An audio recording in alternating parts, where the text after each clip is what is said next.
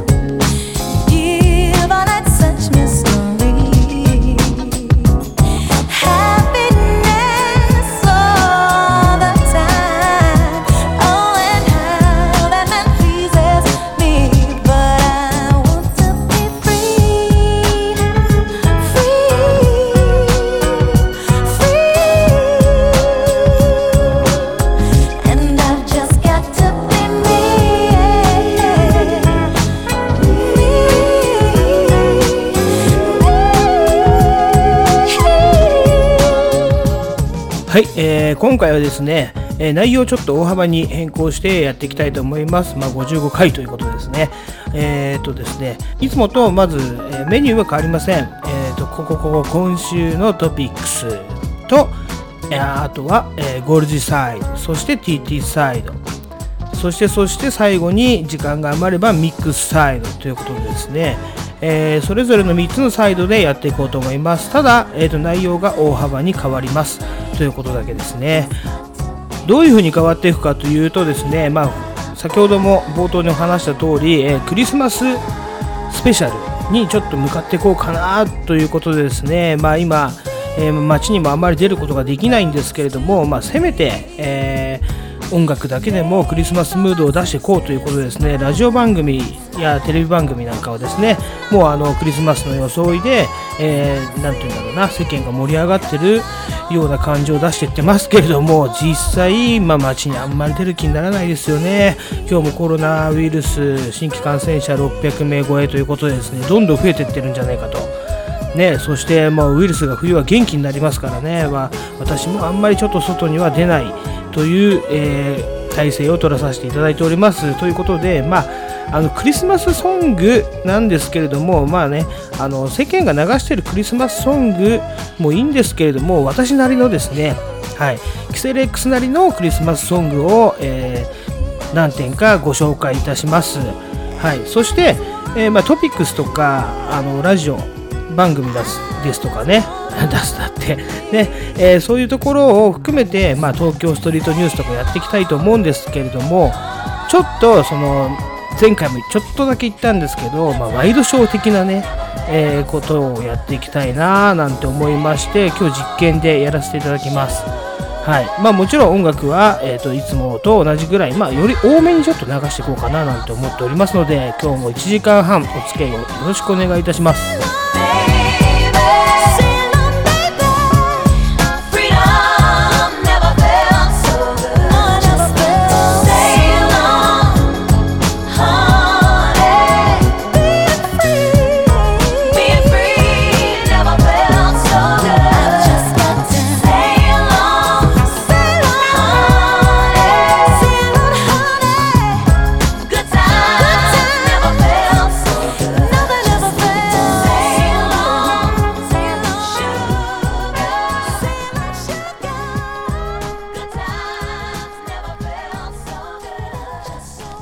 この番組は特別な才能がなくても様々なカルチャーを通じて陽気に人生を楽しもうをモットーにやっているデクテクスタイルズがお送りいたします。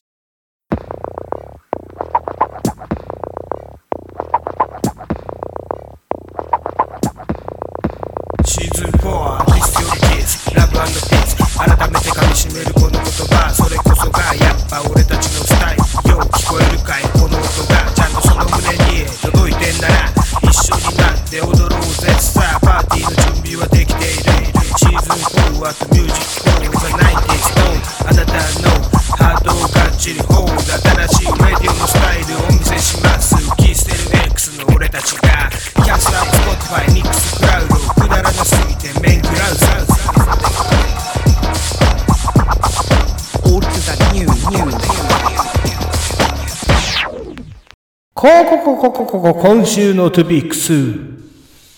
はい改めましてこんにちはこんばんはからでおなじみのキセル X のゴルジと申します。はい、えー、今週のトピックスをですね、えー、やっていきたいと思うんですけれどもまあ冬になりましたね。あの、コンビニの前でね、あの、汚いじじいが背中を丸めて肉まんでもね、食ってる姿を見ると、もう年末だな、なんていうふうに私は感じてしまうんですけれども、皆様いかがお過ごしでしょうか。はい、まずですね、このニュースが飛び込んでまいりました。もうフロイト・メイウェザーがですね、まあ、えー、また自身の、あの、なんていうの、イベントをやるっていうことでですね、次の相手は誰だってなってたんですけれども、えー、相手に選んだのはですね、YouTuber ですという話で、チャンネル登録数、えーと、2200万人誇るお騒がせ YouTuber。ね、えーと、この人とエキシビジョンマッチをしますということでですね、これは、まあ、メイウェザーも言ってましたけれども、金になるぞと。もういいんでしょうね。あのー、前回もあの、ね、この放送言ったんですけれども、えー、ラッパーでも、ね、例えば、まあ、あのメイウェザーでも有名になって、まあ、メイザメイザーなんかは、まあ、すごくあの頑張ってねボクシングであの5階級も制覇しましたけれども、まあ、そういうふうにねもうトップオブトップに立ってしまえば、まあ、トラビス・スコットとかドレイクっていうラッパーもいますけれども、まあ、ボクシング界でいうとメイウェザーなんですよね。でそういうふうにトップオブトップに立ってしまえばですねもうこれはもうあとは頑張る必要もないなと。ねえー、彼は確か43歳だったと思うんですけれどももうこういうふうに、えーと、じゃあやるぞって言ってもこうなんて言うんだろうもう YouTuber なんかとやってあのなんて言うんだろうなお金を稼ぐ、ね、お金稼ぎの方にシフトしていくっていうスタイル。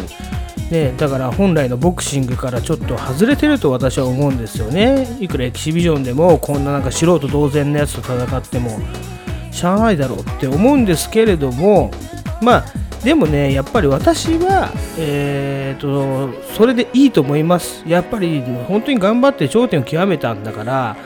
もうあとね話題になる戦い、ね、自分の得意になるやり方だけでいいと思います。これはね非常にアメリカ人こういう考え方が多いんですけどすごく日本人もこれは見習った方がいいと思うんですよね。じゃないと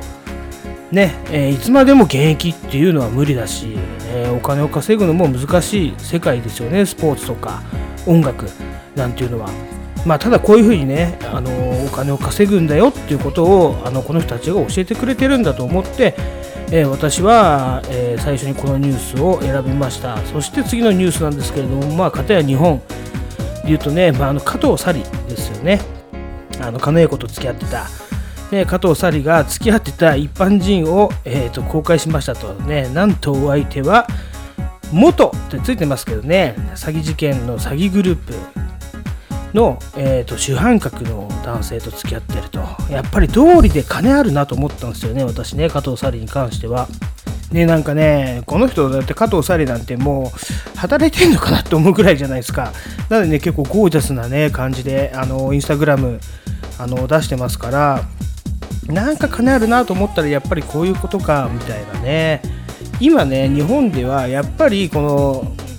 あのヤクザとか半グレとかじゃなくてやっぱりこう詐欺師が儲かりますねオレオレ詐欺、うん、この人たちが一番今金持ってんじゃないかな、まあ、一番持ってるのはまあもちろんね表の世界のあの IT 長者とかねあの辺の人たちなんだろうかもしれないけど裏の世界ではこの人たちすげえ金持ってんだろうなって私は思います。ででそれにと付き合ってる女もなんか知らない働いてないんだけど金持ってんなっていうのは結構ね私怪しいなと思いますよね。だからもうひどい話ですよ。外人なんかは、まあ、外人って言っちゃう外国のね、アメリカ人とかそういう方々は、ね、お金の作り方をこういうふうにうまく知ってますよ。で、日本人はね、方や、うん、年寄りを騙した金で、あの派手に遊んでますよ。うんこの対局、ね、どういうことかなと思います。やっぱ日本ってちょっとダサいなって思われても仕方ないですよね。私はそのように思いました。はい、ということで、ただ、えーとですねまあ、ちょっと別の角度から見るんですけれども、えーと、ザ・漫才をですね先週の日曜日見まして、はい、漫才の中でもいろいろねあの変化があって、えーと、ツイッターなんかでね今取り上げられているウーマンラッシュアワーの村本この人がねもう政治的な発言をましだしたのは結構昔からなんですけれども早口でねあの政治ネタで、えー、盛り上げるっていう漫才漫才とも呼べるのかな隣のパラダイス中川はねあの極上のうなずきだって言ってますけれどもまあ結局、まあ、漫才でもいいと思うんですけど時事ネタなんていうのはねもうあの各いうザ・漫才とねあのお笑い型に座ってるビートたけしなんかも得意としてたジャンルなんですけれどもあとはトリを務める爆笑問題とかあのその昔の人はね結構そのねザ・ニュースペーパーとかいますけれどもザ・ニュースペーパーは違うか。はい。あの時事ネタなんかを取り扱ってる漫才は昔からまあ、古典芸能じゃないですけれどもやられてるスタイルでただこの村本のやり方すごく私はあの震えましたね。うまい。うまいっていうかこのラップでいうところの、まあ、バトルバトルのねまあ、チョッピングみたいな感じなんですよ。チョッピングっていうのは、あの、ある指定がね、あの、名付けたのかな日本チョッパー協会っていうのやってますけれども早口でまくし立てる、まあ、あのエミネムですよねアメリカでいうところの。もうどんだけ早口で悪口を言うか。だからこの村本は早口で悪口を言いながらそれをかつ笑いに昇華させるっていうね独特のスタイル。だから矢部がねあのロックやなって言ってましたけれども、まあ、まさにその通り政治批判しながらあの早口でかつ笑いを取る。すげえスタイルだなと思ってこれね感動しました。はい。私これはあのすごくあのいいところなんじゃないかなと思いましたけれどもね。はい、そしてそのね、えー、と週なんですけれども、今週いろんなことが起きました。えー、まずですね、まあ、コメディアンの小松政夫さんが、えー、と死んでしまいましたね、えー、まだそんなに行ってなかった78歳とかだったと思いますけれども、はい、あのね、えー、私はもうもろにその小松政夫のあの芸を見てたわけじゃないんですけれども、ね、昔、えーと、所さんと植木仁が出てる「あのお呼びでない」っていうねあのドラマが私小学校ぐらいの時すごく好きでであそこに出てた高橋さんっていう俳優も若くしてバイク事故で死んでしまったんですけれどもあそこにね小松政夫さんが出てたりとかしてあの私は知ったんですね。はいすごくあの残念に思います。あとね織田無道。ね、この人はね68歳でがんが全身に転移して死んでしまいましたってことなんですよね。よくねあのフェラーリ乗ったりとかしてあのはちゃめちゃな坊主だみたいなこと言われてましたけれども本人は除霊師って言ってたのかな？うん。まあ、なかなかねと あの黒い感じのお尚でしたけれどもすごく自由にやってらしてあのファンも多かったんじゃないですかね。トンネルズと絡みが面白かったと思いますよ。生だらとか昔出てましたよね,、うん、そんな織田無道も死んでしまい、えー、まあ、またねそういう私たちが昔テレビで慣れ死んだ人たちがどんどん亡くなっていくのはあの非常に悲しいことだと思います。はいまあ、ちょっとね、そんな暗いようなニュースが飛び込んだ1週間だったんですけれども、えー、かたやツイッターをですね、あの賑わせてる事件っていうのがありまして、今日、えっ、ー、と、あえっ、ー、とね、一昨日ぐらいに、えっ、と、新潮の方に、デイリー新潮の方に載った記事がありまして、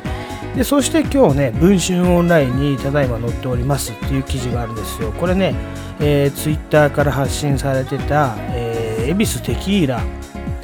えーと、殺人事件殺人事件なのかな、うん、恵比寿テキーラ20代の女性急死事件っていうのがありましてこれはですね、えーと、ちょっと別のコーナーで、えーと、深掘りしていこうと思います。っていうのはですね私あのこのツイッターでですね だいぶ最初から見ておりましたので、まあ、軽くですけれどもはい、えー、とここでやっていこうと思います。はい、というようにですね、まあ、他の人が、えーとまあ、インターネットとかをよく見ないと知り得ないようなニュースあとは、えーと、インターネットにも載ってないような、えーと、ストリートのニュースなんかをですね、えー、取り上げていきたいと思いまして、えー、それは東京ストリートニュースということで、えーと、やりたいと思いますね。であとは昔の、えーと、こういうことが実はありましたとかね、そういうことをちょっとコラムみたいなコーナーでやっていこうと思います。G-O-R-U-G-E ゴール実際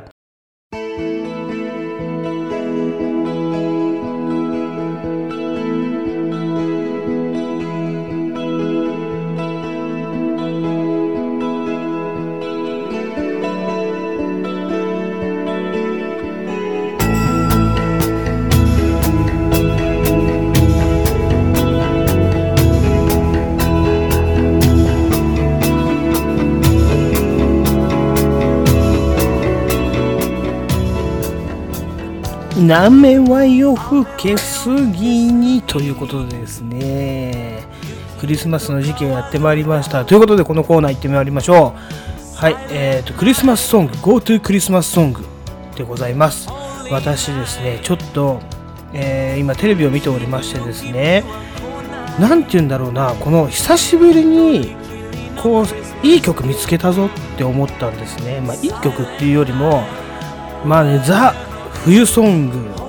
っていうような、まあ、あの今後ろで流れてるね山下達郎もそうなんですけれども、まあ、昔ねあの冬といえば例えば JR 好き好きとかそういうところで流れていたあのクリスマスソングだとかあとは広瀬香美とかユーミンとかね、えーと、聞いて私は育ってきましたんで、えー、まあ、最近なかなかねこうじゃあクリスマス、うん、冬とかって言えばえー、て言うんだろうな。こういう曲みたいなやつがねなかなかなかったんですけれどもなかなかこれはちょっと切なくていい曲が CM から流れてきて気になって私は買ってしまいました。はい。これはですねえっ、ー、とリサと,、えーと、ウルさんっていうね方が歌ってるんですよね。あの何、ー、て言うんだろうな。ワンテイクで撮るっていう企画ものの中であの歌ってる映像らしいんですけれどもはい、これをねあのプロデュースしてるのが綾瀬さんという方らしいんですよ。でこれがえソニーの WF1000XM3 という、えイヤホンの CM で流れてる曲なんですね。まあ、このイヤホンは別に私ちょっと耳の形に合わないなと思って 全然興味がないんですけれどもこの2人の歌声そして切ないメロディーそして何て言うんだろうなあの切ない歌詞何て言うんだろう。何て言うんだろうしか言えないぐらいあの私心に刺さってしまったんですけれどもはい。まあそんなこと言ってもしょうがないのでぜひちょっとこれ聞いてみてください。はい。えーと、リサとウルで、えー、再会。ドゥズ。またねと笑って見せてくれた同じように笑い返していたのに気づけば少し滲んでいたあなたの姿。あれからいくつ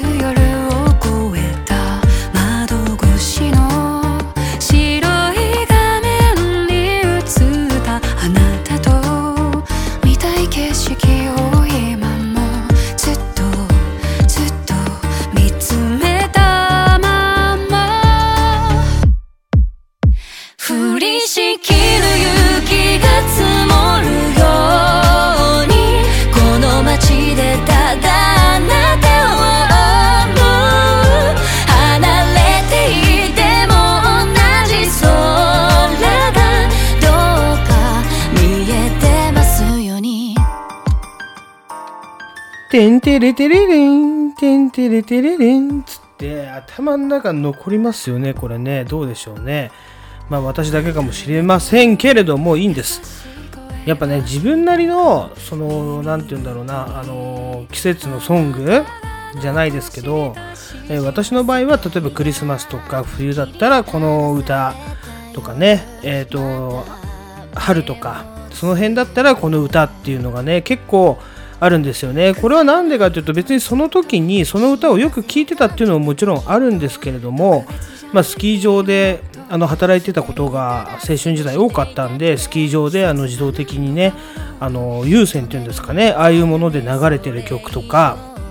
そういうものが頭の中に残っててその時の情景とかが、えー、思い浮かぶんですよ。なんで、えーとそのね例えばその歌が別に好きでもなくても自動的にその歌が刷り込まれててその歌を今聴くことによってその時の情景が思い浮かぶんですごく懐かしい。イコールその歌が気になってしょうがない。イコール好きみたいなね感じになってくるんでしょうね。えー、年取るのもだからそう考えると悪くないなって思いますよね。そういうなんかなんて言うんだろう。こう甘酸っぱい気持ち。っていうのがあの、まあ、匂いもそうなんですけど歌でも結構そういうものが蘇ってきてあのしんなりする気持ちね あの家でゆっくり温かい酒でも傾けながらしんなりするっていう時間これ私すごくあの年取ってよかったなと思うことナンバーワンでございます。ね。ということで、えー、ちょっとこの歌ね最後まで聴いてみましょう。あのー権利上ですね全曲いきなり流すわけにはいかないので、えー、ちょっとこうトークとか挟ましてもらって、えー、また曲を入れるということにします。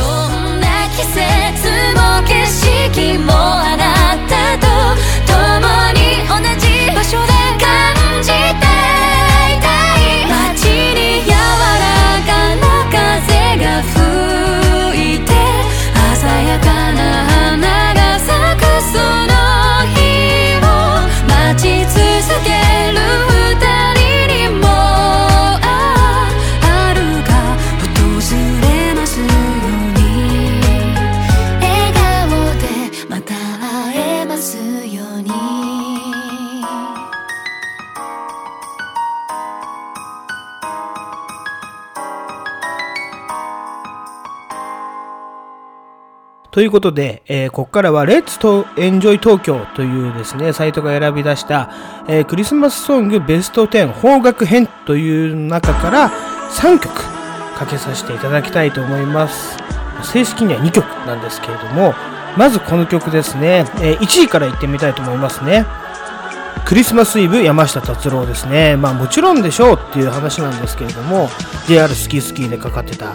はい、あのメロディーなんですけれども、キセルパーティーなんでですね、やっぱりこちらです。あのニジプロともつながりがある、えー、コーナーになってまいりました。ということでお聴きください。ドゥーズ雨はだんだんと白い雪に変わりまた何万個の奇跡がこの街に訪れる夜。を、その度に。今年も変わらねえ仲間と朝までまたやろうのみで一年に一度の日はなんて異次元でそう大好きなあの子はきっとなんて思うと一瞬嫉妬場も彩る花もなく特別な夜をまた終わるまあうざ話も早々に酒飲み気分上昇し上がってきたぜ体温もこのまま潰れようが I don't know 何気ないあの街灯も気のせいかいつもより最高の光が俺らに問いかけるうさんくさいトークすら盛り上げるこんな夜は何かがそうな気がするよ。神様。だが結局あのここに向かず。過ぎ去ってくメリークリスマス。雨はよ吹けすぎ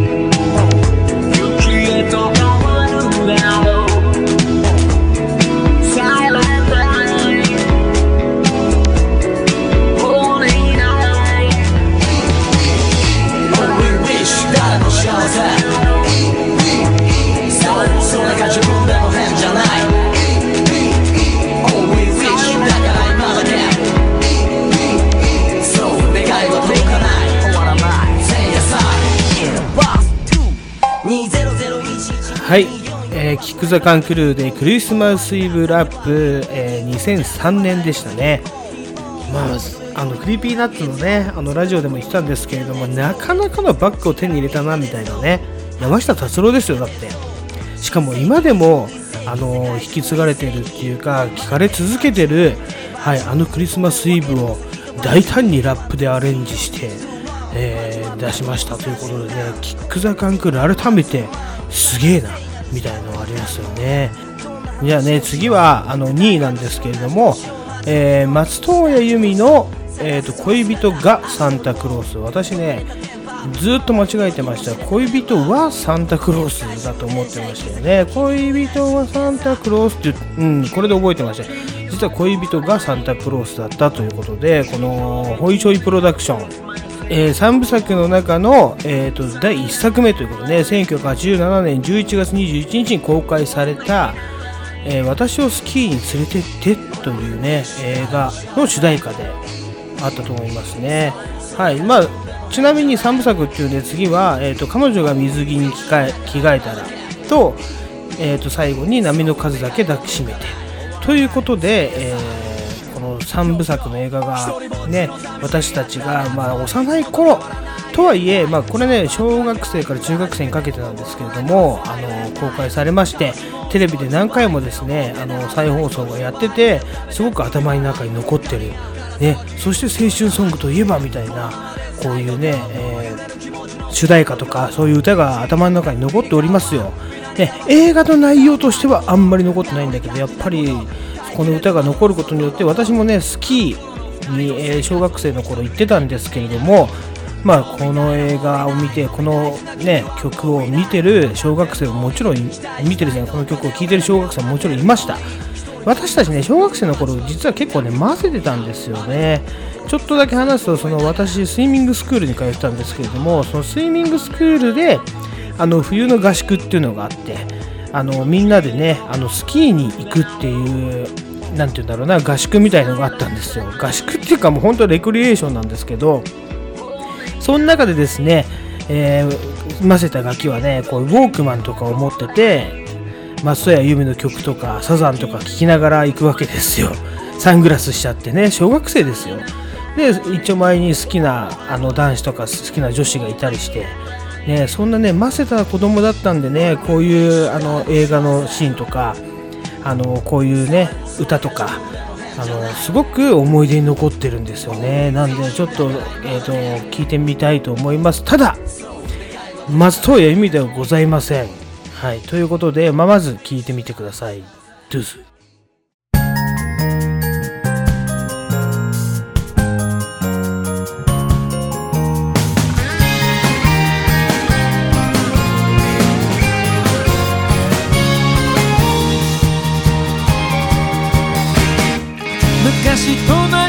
おしゃれなお姉さんはクリスマスの日私に言った。今夜8時になれば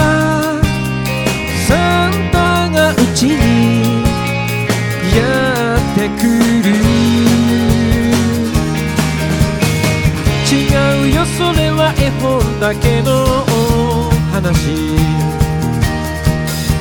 そういう私にウィックして。でも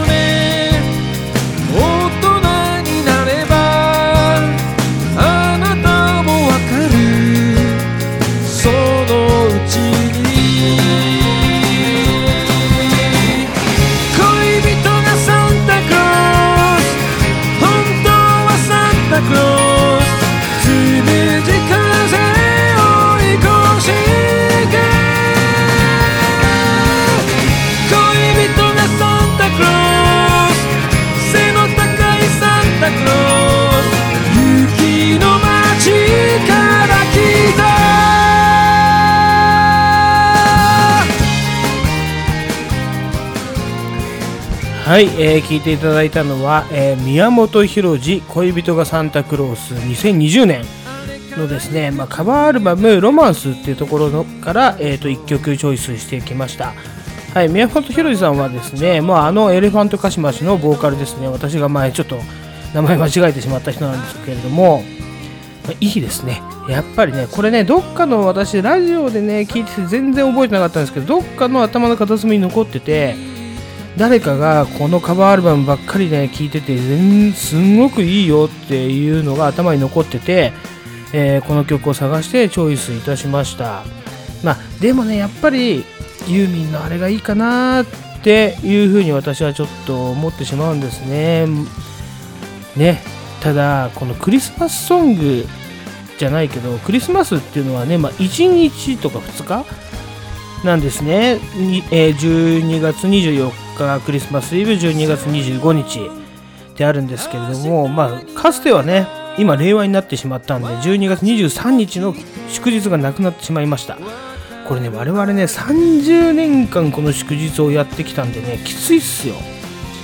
まあそんなこと言ってもしょうがないんですけれども要はね1年でこの2日のために結構曲がたくさんできてるなとか、まあ、あと映画とか本もあるし、ね、サンタさんとかそういうねイベントごともあるわけじゃないですか。だからね結構なんていうの助走が必要ですよね。これね終わってしまった20 12月26日ぐらいからはねもうさっぱり冷めてしまって日本人はもうお正月ムードに入ってきますからあのクリスマスはその前のね助走だ言ったらもう12月1日ぐらいからね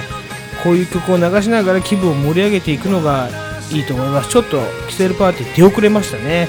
1212なんで。はい。まあということでですねこういう曲もいいんではないかと思って、えーチョイスいたしました。次の曲なんですけれどもこれはちょっとこのベスト10には入ってなかったんですけれどもね。私個人的にあの気に入った曲がありましたんであの流させていただきます。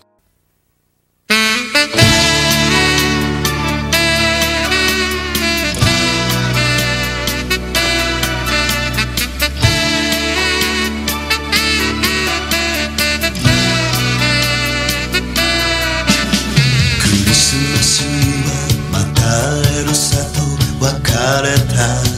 エアポート。飛び立つエアプレイン。窓を覗けば綺麗の。ような街。東京の。街明かり。涙で滲んでた。決めてたはずの言葉も言えず。君を抱きしめた。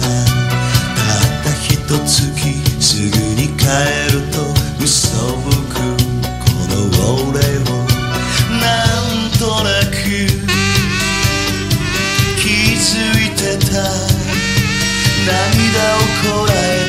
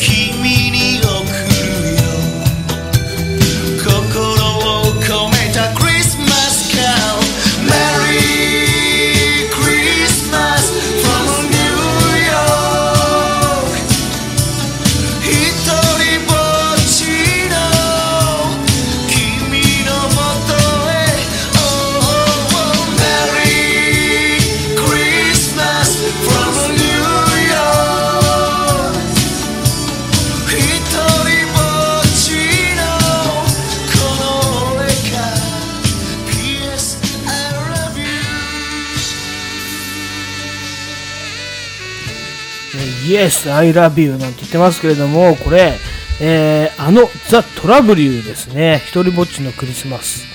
ということで、トラブリューね、ロードだけじゃねえんだぞっていうこともね、あるんでしょうかね。今度ちょっとトラブリューの、えー楽曲でも集めてみようかな。面白そうだな。意外といい曲だなって思いましたよね。ただね、まあ、この一人ぼっちのね、クリスマス歌ったがために本当に一人ぼっちになってしまったかどうかは、えー、分かりませんけれどもはいなかなかのいい締めだったんではないでしょうか。ということで、えークリスマス特集ね。はい、えーここまでにしたいと思います、まあ、次のコーナーからはちょっと、えー方向をまたゴシップだとかヒップホップの方にちょっと黒い方にですね、えー戻していきたいと思います。ちょっと私もあのなんていうんですかねあのおセンチな気分になってきましたのでえっ、とちょっと曲で気分をガラリと変えていきたいと思います。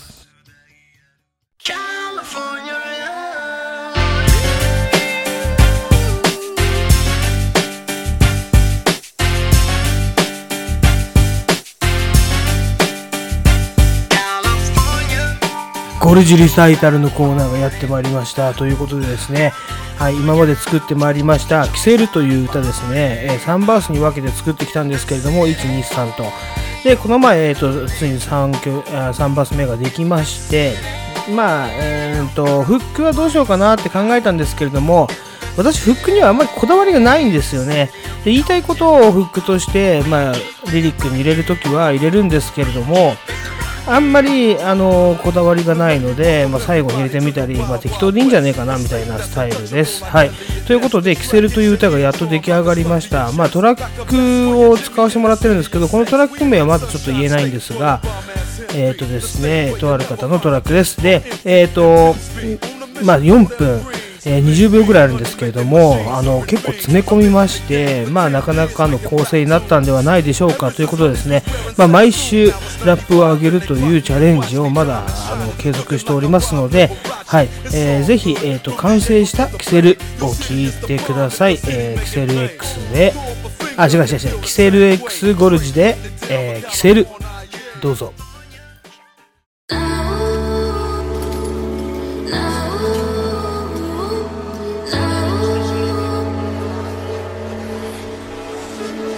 Yeah 女に振られてやけになって始めたキセル旅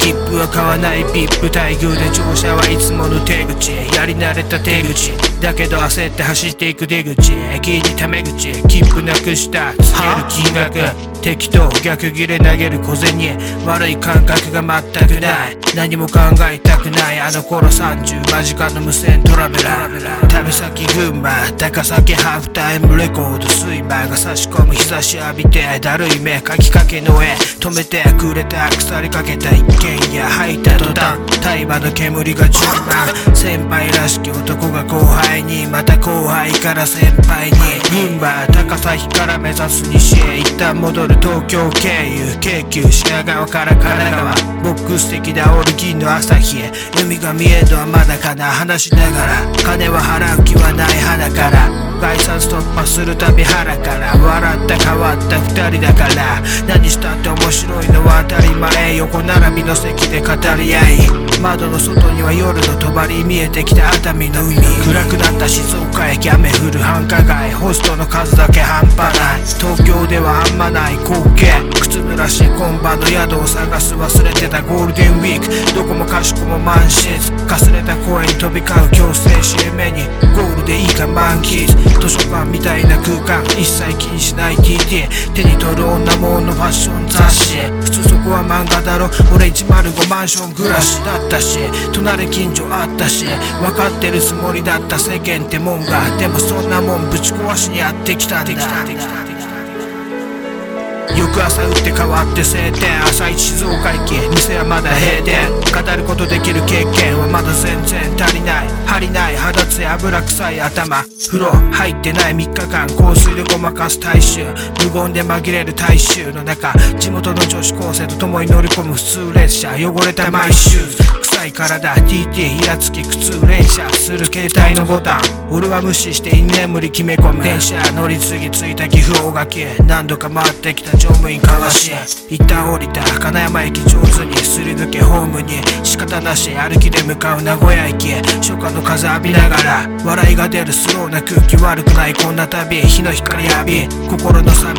落としながら風呂探す。名古屋駅で昼飯。天むすひつまぶしとはいかず。どこまでもビ貧乏うどんすすって暇つぶし 次の電車で目指す目的地大阪。楽しいことが待ってんだかどうだか。不安になる大まかな執着心。大雑把な大型の俺より楽しんでる経験大型新人鬼人変人アジア人。たまにムカつく味な人。街中に見つけたカプセルホテル。迷わず即チェックイン速攻で直行大浴場。特上の気分3日間ぶりの風呂。牧場絞りの牛乳新しい着替え。繰り出す夜の街。目指すのはもちろん無料案内所。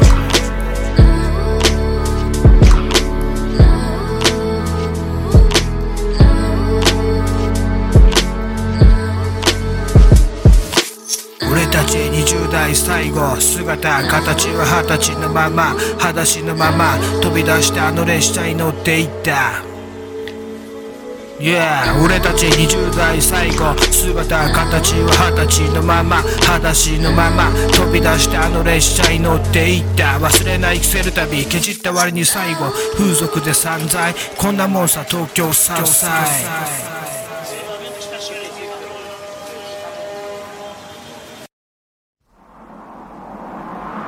スサイ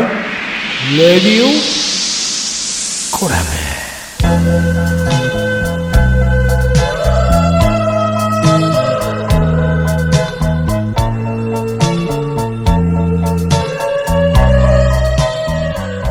遠い宇宙からやってきたこのコーナー、マイレディオコラムのコーナーにやってまいりました。お相手は、キセル XGORG ゴルジと申します。よろしくお願いいたします。ですね。えーまあ、今回はですね、まあランキングをつけがたくコラムにいたしました。はい。というのはですね、まず、えー先週の金曜日なんですけれども、2020年12月4日、問わず語りの神田伯山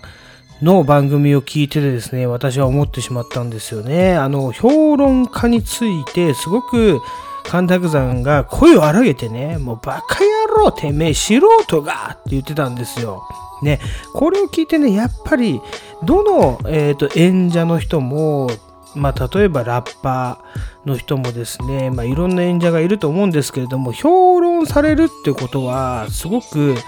なんだろうな、いいことでもあり、えー例えばね、まあ、全然もう目にも留まってなかったら、あの悪いことなんでしょうけれども、いいことでもあり、悪いことでもある。うん評論家とは絶対意見が、あの、交わらないということでですね、神田伯山も言っておりましたけれども、まあ、言ったら、評論家なんて、その、素人が何を言ってるんだっていうことを神田伯山すごく言ってたんですけれどもね、あの、これはヒップホップの中でもありまして、まあ、各いう証言という歌がね、あるんですけれども、まあ、伝説となったランプアイの証言なんですけれども、ここでね、いろいろ、えー言ってるんですよ。まあね、当時の日本の、えーヒップホップを語る、えーライターたちに対して、えーホザイターって言ったりとかね、いろいろそうディスをしてるんですけれども、あと山本ターザンがですね、あのプロレス雑誌の山本ターザンなんですけれども、まああの人はそういう実はこう書く側の人間なんですけれども、えーと映画評論家はいらないっていう風にツイッターでつぶやいておりまして、俺はあれれれれと思ったんですけど、お前そういうことやってただろうって思ったんですけどもね。えープロレスをやらないで、まあ、プロレス、うん、シュープロの編集長だったのかなと思うんですけれども、えー間違ったらごめんなさい。アンミカです。っていうことで、えー山本、うん、ターザン山本はね、えー映画評論家はいらないって書いてあったんですけれども、やっぱりでも映画に関しましては、いろいろな評論コーナーもね、あるわけで、今、ラジオでやってるの、私が知ってる中では、町山智博さんと、あと、ライムスター歌丸がね、やってるんですけれども、まあ、だからね、多分、ライムスター歌丸と品川博が語り合ったらどうなっちゃうのかなって私は思うんですよね。まあ、品川博は、えー、と、お笑い芸人、えー品川庄司の品川さん、ね、ね方や、えー映画監督という顔を持ってますよね。ただその映画をですね、ライムスター歌丸がかなりのあの勢いでディスってるわけですよ。ね、なんで、これ2人ちょっと対談したらどうなのかなって楽しみでもあるんですけれどもね。はい。まあ、ちなみにここで、えっ、と、プチ情報なんですけど、品川博さんは、あの、私、えー柔術っていうのをね、品川博さんやってまして、まあお会いしたことがあって、かなりのあのいい人ですね。私の先輩の同級生だってことで、はい、写真も 撮っていただきましたけれども、はい、ね、まあそんなことはどうでもよくて、で、そういう、えー映画評論についてはどうかなって私考察したんですけれども、やはり映画評論でも、まあ、プロレスの評論でも、えー、と例えばあのね落語の評論講談の評論でもそういう雑誌がなければそのものの文化に対してあまり、えー、と深く傾倒できないんではないかなっていうのが私の考えなんですよ。例えば、まあ、分かりやすく言えば映画なんですけれどもその町山智博さんとかがやってることっていうのは評論しつつ映画の解説をしてるわけなんですね。なんでその例えば町山智博さんのネタバレしない程度のラジオを聞きながらあこういうことなんだこれを語りたかったんだ監督はで監督の背景はこういうことがあったんだっていうことを踏まえて映画を見ると倍面白かったりするわけなんですよ。なんで私はこういう例えば評論じゃないけどまあちょっとね他の言葉が見つからないんですけれども、まあ、情報屋とでも言いましょうか、まあ、そういうような役割の人たちがいないとその文化そのものに興味を持ってくれる人が少なくなってしまうんではないかなって私はちょっと思いましたんで、えーこれを入れさせていただきましたね。まあコラムというより私の意見がすごく入ってるんですけれども、まあこれがまあ言葉のコラムですよね。はい、と思いました。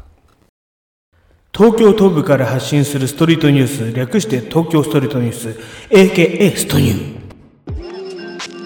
やってまいりました。このどうでもいいか、そうでないかわからない、そしてゲスかゲスではないかわからないコーダーがやってまいりましたね。はい。まず、えっ、と、ニュースから行ってまいりましょうね。えー、東京都江東区西大島のですね、デニーズ。結構老舗なんですよ。ここが2020年12月7日、18時をもちまして閉店と。私たちね、すごくここにはね、思い出がありまして、まあ、あのよくお世話になりました。ね、小学校の頃できたのかなで、私のお友達なんかはね、ここにね、家出して泊まったりとかしてましたからね。はい。このデニーズが閉店か。うーん、すごく感慨深い。ねということで次行きましょう。12月8日の話なんですけど、え錦糸町駅のね、南口を出るとね、でっかいパチンコがね、水戸屋ってあるんですけども、そこのね、前をでっかい犬が爆走しておりました。しかも車道をね。はい。気をつけてください。あ、もう気を,、うん、気をつけてくださいもへったくれもないな。ということで、えー次行きましょう。これは結構いいニュースですよ。えー12月8日の同日のね、深夜発表になりました。あのビッグダディ皆さん覚えてますか？サースラ王のね、えー、子だくさん、そして元奥さんが、あのー裸の美奈子。ね、今はビッグダディ、えー離婚をしまして、南砂のね、デリムというミュージックバーみたいなね、居酒屋さんで働いてるんですよ。で、これが有名になりまして、まあ、江東区南砂っていう場所にね、あるデリムというお店で働いてたんですけれども、で、あとは、えー彼女がいると。結構ね、あの、子供はたくさんいるんですけれども、子供たちがもう全部独立をしまして、この前ね、ビッグダディの娘がプロレスでデビューしましたみたいなのありましたけれども、もう彼はね、また第二の青春とも言うんですかね、それを謳歌してまして、えーデリムで店長をしてて、よくツイキャスとかね、あのやってるんですけれども、そこで発表がありました。私は見逃しませんでしたね。えーそこのデリムを12月24日で卒業しますと。そして、ね、その後じゃあどうするのかといえば、この人ね、もう江東区に根付いたんですかね、えー門前仲町でステーキ屋さんを始めますと。まあ、これ重大発表がありましたよね。ビッグダディ、ステーキ屋さん。このコロナ禍でやっていけるのかみたいなね、話になりましたけれども、えーどうなることか。私はね、このデリムに一回も、もう一回ね、ベロンベロンで行ってやろうかなと思い思いましたけれども、ジムの人にそれはちょっとやめとけっていう風にね、あの、怒られましたんで、えーじゃあ、そっかって言ってる間にコロナになっちゃって、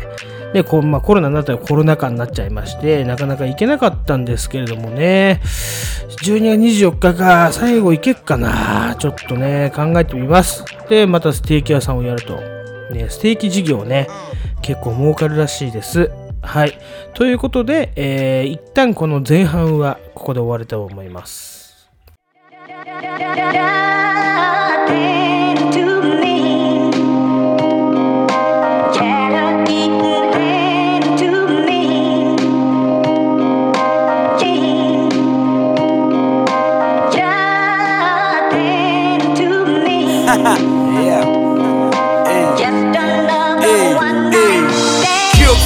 元尻尾踏めば危険度事件にもならず深い海の底に消えるぞ。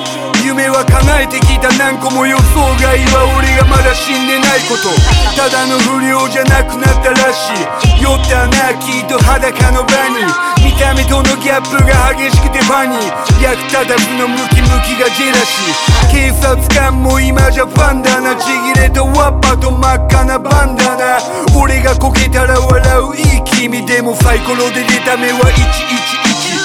中国と言葉が胸に刺さってる。自分で言うのもな神がかってる。文句ある奴らは吠えとけよ。ほらバックいるならちゃちゃっと呼べよ。アナキやりたいよやれ。ラッパーだクソ野郎毎日毎月毎年。ビートにするライム。アフロディートギャン。グここって時に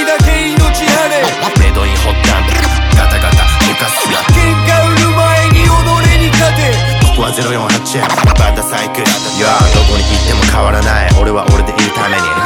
普段の顔色赤は目の色ライムするからそこにいろ今日もガンガン吹き込む耳元は。俺たちのエリア。アフロディティギャング発端で1から。ワンフォダギャング。2つ目にシャバ。口元にマリファナ別に終わらねえ。何も言葉を吐く様。矛と盾がぶつかり合う様。そのまま。二足のわらじ命なくなるその日それだけが終わり違う時間なんて前かし毎日全身俺は誰でどこで何し今の続け。果てのない道やはり隣のやつ香り勘ぐるほどいいし四六時中夢の続け。簡単な話ワンツー。ライミン取る上空からの煙ゴッドブレスやノーツアンの104俺の名前の後についてくるもん声からチクショいくら稼いでも間違いない俺はカルチャーと今後はい、ここからは、えー金賞太郎さん監修のちょっと裏事情になってまいります。東京ストリートニュースね。えーあのデニーズが閉店しますとかね、くだらない情報だけで終わるわけがございません。私がこのコーナーを立ち上げたのも、こういうことが言いたかったからなんですね。まあ、今ね、えー、雷神なんかがすごく盛り上がってまして、えー格闘技っていうのは、まあ、いろんなジムがあって、えーそこから選手が出ていくという形なんで、えー結構ですね、私もパラエストラというジムに行ってますんでね、結構あのいろんな人と、格闘技界結構狭いんでね、いろんな人の情報が入ってきたりとか、いろんな人と繋がってったりするんで、知るんでとかね、するんで、はい、今回の朝倉未来選手のお相手も、まあもちろん、うちのジムで柔術の練習を一緒にしたことがあって知ってるんですけれども、まあ今回その話ではございません。えー金賞太郎がですね、誘うのは裏世界の話ですね。はい。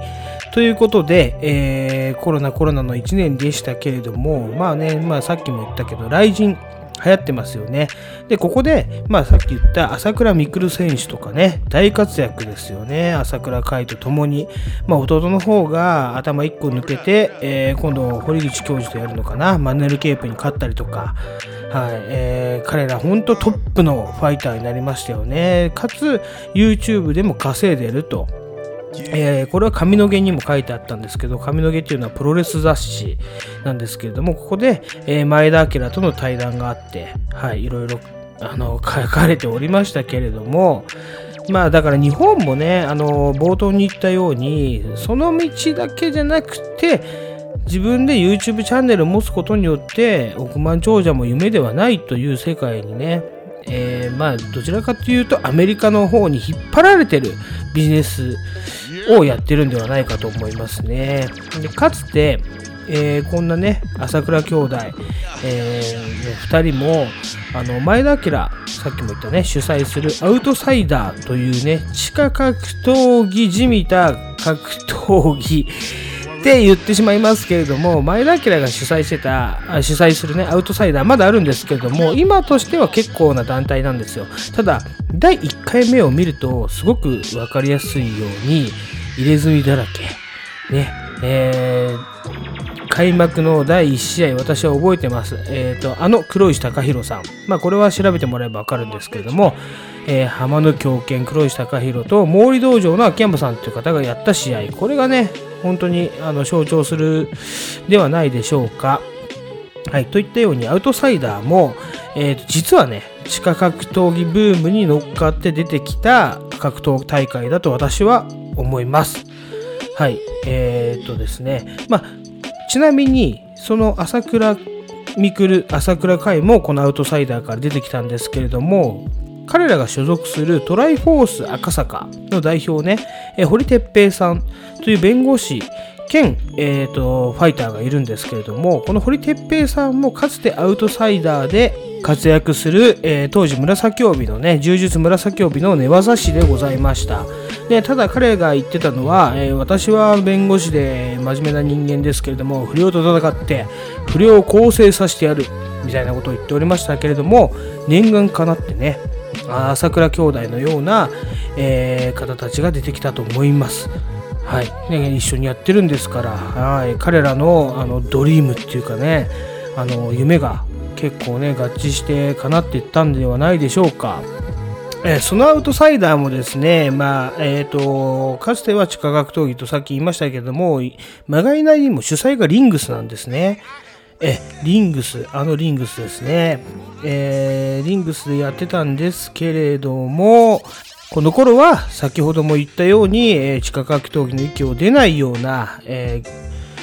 格闘技団体でした。まあ、かつてアウトサイダーとか、グラチャンとか、はい、その辺の団体ですね。えーまあ、本当にね、でもね、前田明が、これは本当の、あの地方のね、地下格闘技とか回って、例えば九州の方で最初回って、天下一武道会っていう地下格闘技を回って選手をピックアップしてきたんで、本当は、あのこういう不良が、えー喧嘩をするみたいなマッチを、えー演出っていうかね、本当にやってましたね。はい。ただね、今、この2020年、令和の今、地下格闘技という言葉はあんまり聞こえてこなくなりましたね。聞こえてくるのはもう、あの、龍が如くの、龍が如くでも今やってないか。あの、地下格闘場みたいなね。えー死んでも文句は言えねえぞみたいな。そういうものを思い浮かべる方もいらっしゃると思うんですけれども、実際、えー10年以上前からかな、うん、10年前ぐらいが地下格闘技といえばね、最前世紀でございました。地下格闘技団体なんていうものもね、結構存在しまして、さすがに地下だけにね、やっぱり今言う、えーとまあ、不良たちが、えー取り仕切ってるあの団体ですね。もう大阪の方では有名ですね。つわものとかね、その辺が有名なんですけれども、まあ、私が知ってる中のお話をしたいので、大阪の話はちょっとさておこうと思います。はい。えー私たちの地元ね、まあ、東京東部のストリートニュースなんで、東部でいう錦糸町近辺のお話なんですけれども、はい、この辺ではね、昔武将っていうね、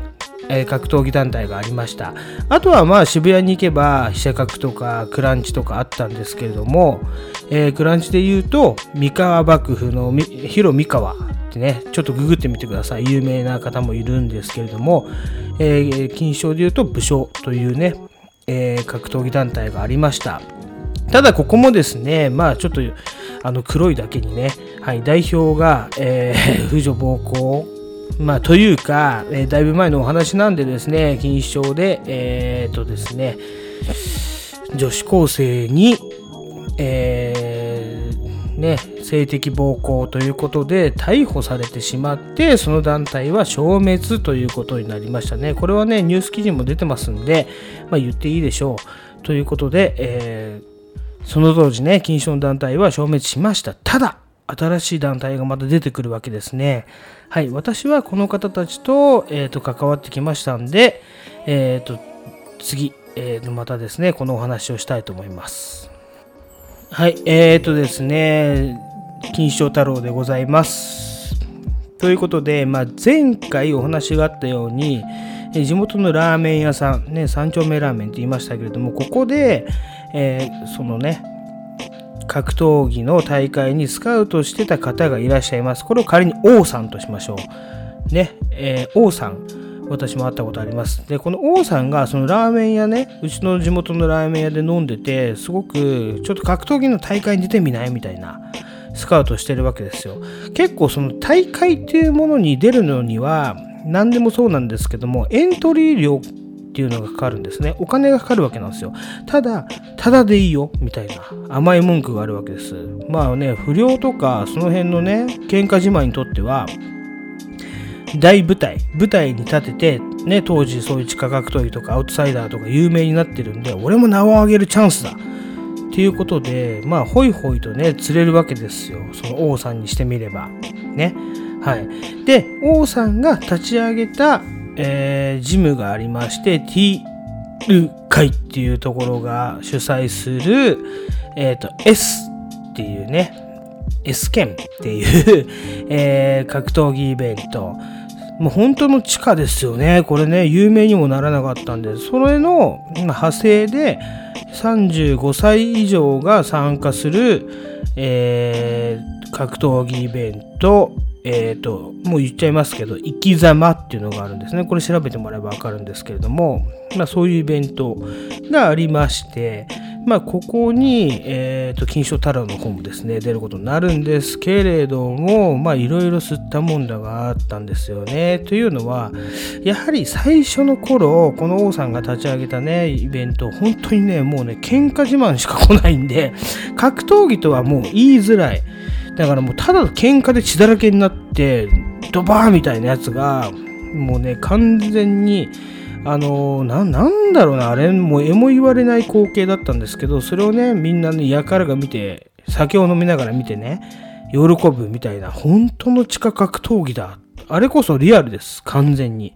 で、途中で、あとラップのイベント、あのライブが入ったりとかするんですけれども、もう、もろですよね。うん。なんで、これがやってたのが、金、あ、金賞じゃない。新木場のファーストリング。新木場っていうのはね、まあ、あの、江東区にあるところなんですけれども、新木場のファーストリングっていうのはね、結構女子プロとかもやってるリングなんですけど、そこを使って、えー結構やっておりました。ただ、この団体も、あの、新宿のね、フェイスでできるような、あの、団体にまでなるんですよ。っていうのはやっぱり後ろ盾があって、えーここで言っていいのかわからないんですけれども、とある、えーと、組とか、えーと、とある、えー地元のね、本当のお金持ちのロータリークラブの方々が、えー支援してまして、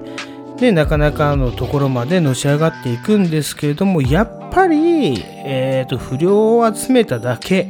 まあ、私言っちゃいますけど、不良を集めただけっていうところは、まあそういう形になるんだろうなっていう感じで潰れていきましたね。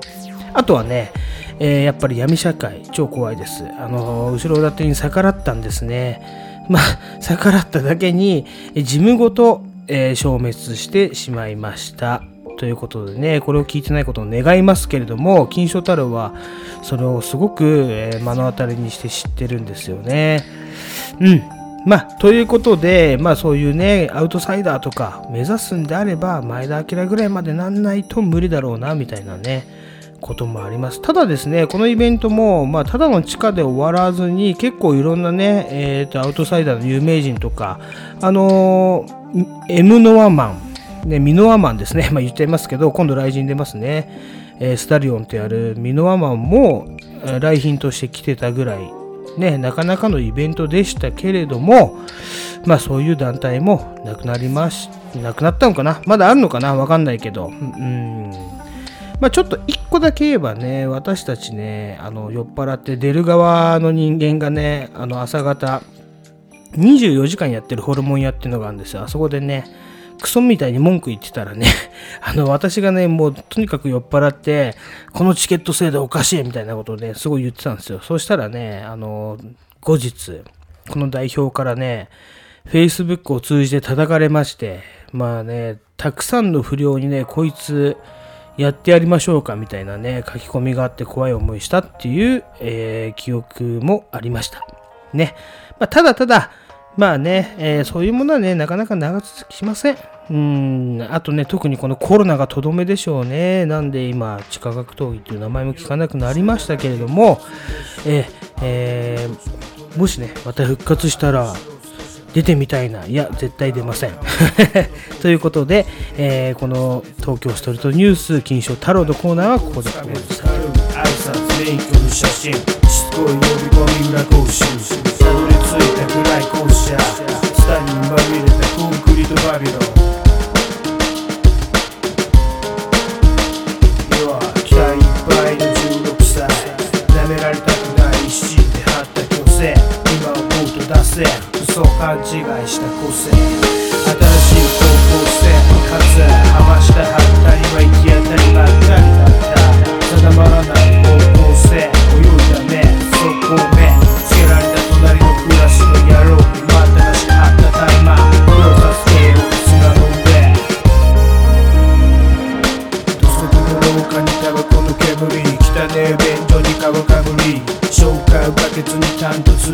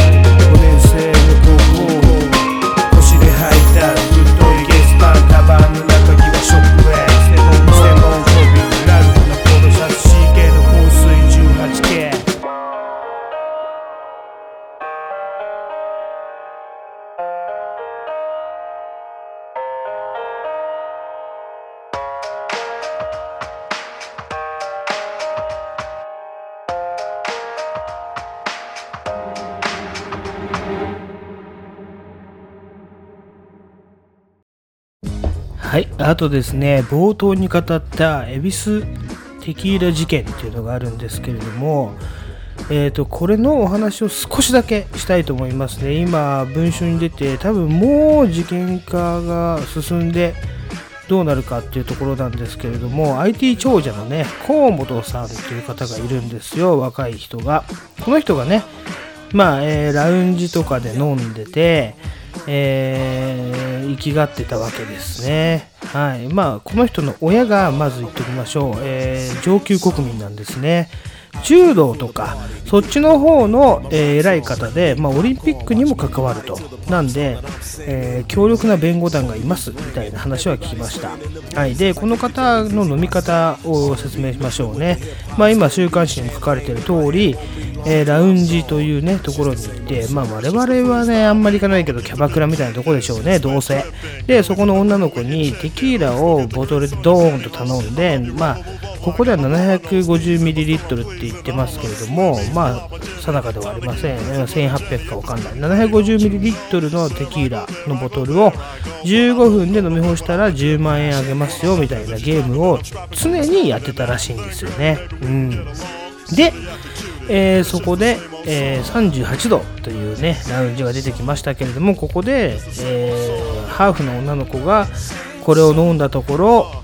倒れて、え死亡してしまいましたという事件なんですね。で彼女は、えまあ、普段はねそんなにお酒が強くなくって書いてありますけれども、まあ、これのチャレンジをさせられて、まあ、飲みをね強要されたという形ですね、まあ、よく大学生がやりがちな一気一気みたいなののもっと上級版かなって私は思うんですよね。これを暴いたまたねちょっと不良の方がいまして不良かどうか分かりませんけど、はい、その方が、まあ、ツイッターでめちゃくちゃ暴いたんですよね。そのファイルをギガファイルとして各社、えー送ったところまずデイリー新潮がこれを報じました、ね、その後、えー、と今日ですね文春が報じた文春本がやっとやってきましたみたいな話なんですよ。で各証言が入ってるんで情報は錯綜してるんですけれども一つ、まあ、私金正太郎の視点から言わせてもらえばこういうね若い頃勉強ばっかしてて、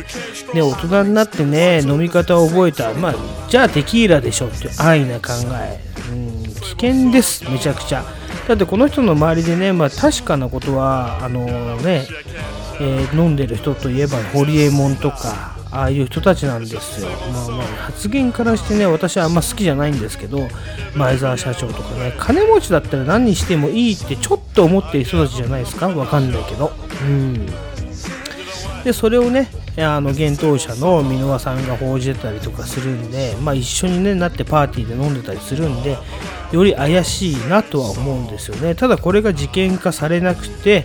本筋に戻りますと女の子が死んだ原因は急性アル中ではないんですよ。渋谷署の、ね、検視結果で言うと誤嚥性肺炎、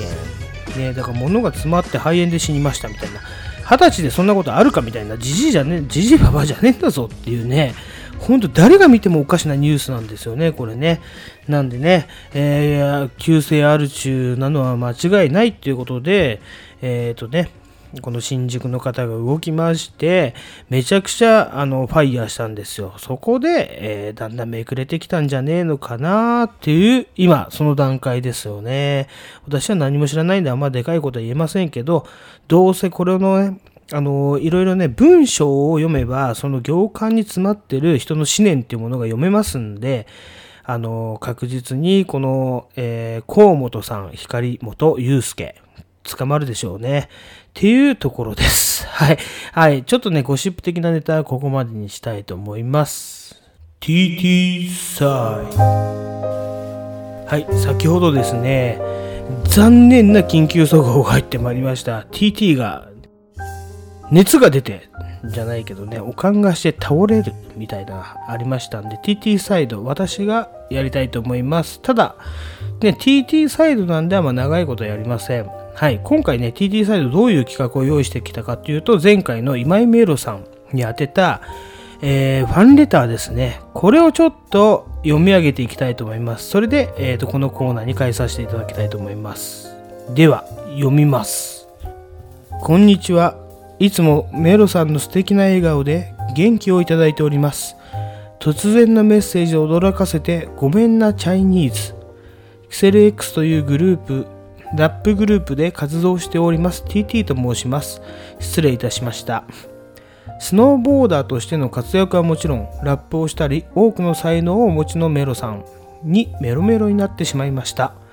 というのも、私どものラジオ番組のコーナーで気になる女性を勝ち抜き方式で選ばせていただいているのですが、その結果、メロさんが3週連続で勝ち抜かれました。おめでとうございます。勝手ながらその報告を兼ねてメッセージを送らせていただいたという次第でございます。ちなみに、メロさんが勝ち抜いた結果は下記の通りです。1周目、テンチムさん、かっこ橋本天下。2周目、足立ゆりさん、かっこ足立由美さんのお母様。3週目、西本遥さん、かっこ元パイレーツ。やはり、よく考えてみると、メロさんにどうしても一度会ってみたいという気持ちが強くなってしまいました。なので、ぜひ一度でもいいので、お時間がございましたら、お返事いただけると幸いです。ウイルス、コロナウイルス、感染予防対策で新しい生活様式が続いておりますが、いつの日かメロさんにお会いできる日があることを希望に持って楽しく人生を送っていきたいと思います。メロさんのこれからのごご活躍を楽しみにしております。とのことなんですけれども、彼はですね、今、あの、まさに気をつけろと言っときながらも、ちょっと疑惑のあるね、うん、熱が出たらもう疑惑そのものでいいでしょう。ということでですね、人に気をつけると言いながらあなたがそうなってますよっていうお話ですね。というまああの先ほど読んだねお手紙が、えー書きましたと私の元に届きましたんでブログの方に載せさせていただいてそしてどうやってアプローチしていくかこれからちょっとまたですね、えー会議を重ね考えていきたい次第でございます。ね。というところで、えー今日はですね、まあ、私1人でお送りしましたけれども TT サイドここまでそしてミックスサイドはなしということでですねはいキセルパーティーはこの辺でじゃないですね。まだちょっとアフタートークしましょう。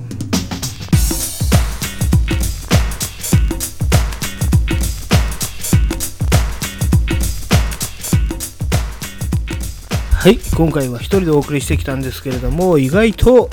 長くやってしまいました。まあ、一人もね、まあ、調子がいいのかなっていうのもありますけれども、やはりね、誰か喋り相手がいた方が人間ですからね、私もね、人間ですから。あのいいと思いますね。早くみんな戻ってきてくれということでですね、まあ、今回は55クリスマスということで、えーいろいろ音楽に助けられたりとかしてトークをしてまいりました。そしてですね、また金賞太郎さん監修ということで、結構ね、ここね、ブラックな情報を詰めてしまっ、まあ、詰めてしまう、詰まってるんですよ。うん。金賞太郎のね、こういうあのストリートニュースなんかも、ぜひ今後入れていきたいと思います。で、前半はちょっと明るく、その表気味なことをやって、後半はちょっとね、そう、あの、金賞太郎のストックもそうなんですけれども、あとは、あの、現在の、えー裏話みたいなやつをね、まあ、やっていけたらな、いいな、みたいな。けたらなじゃなくて、けたらいいな、みたいなことはありますよね。やっぱりここでしか聞けない。うん。あとは、もう、ツイッターとかでも全部そうなんですけど、あんまり溢れてる情報を拾っててもしょうがないんですよね。なんで、まあ、いち早く鮮度が命ということで、これは今日12月12日で土曜日撮ってるんですけれども、明日日曜日早速アップをさせていただきたいと思います。はい。ということで、えーまたですね、裏情報とかその辺を拾ってきて、えーここにも上げてってワイドショー的な番組に、えーしたい。そして、まあ、またあのね音楽ももちろん紹介していきたい。ということでいろいろやっていきたいことが山積みでございます。まあこれはね全て実験。ね今の全て実験っていう言葉は先ほどのねテキーラ事件の、えー河本容疑者のね本のお話なんですけれども、はい、多分わからないと思ったんで言いますね。はい、まあそういうこともあり、まあ、ラジオはね、アンダーグラウンドなものなんですよ。だからアンダーグラウンドなことを伝えていこうっていう趣旨でございます。ということでですね、えー今日も1時間20分ほどになるんですけれども、えーまた来週、えーと、来週はね、どうかな、ちょっとね、できたらいいなっていうのもあります。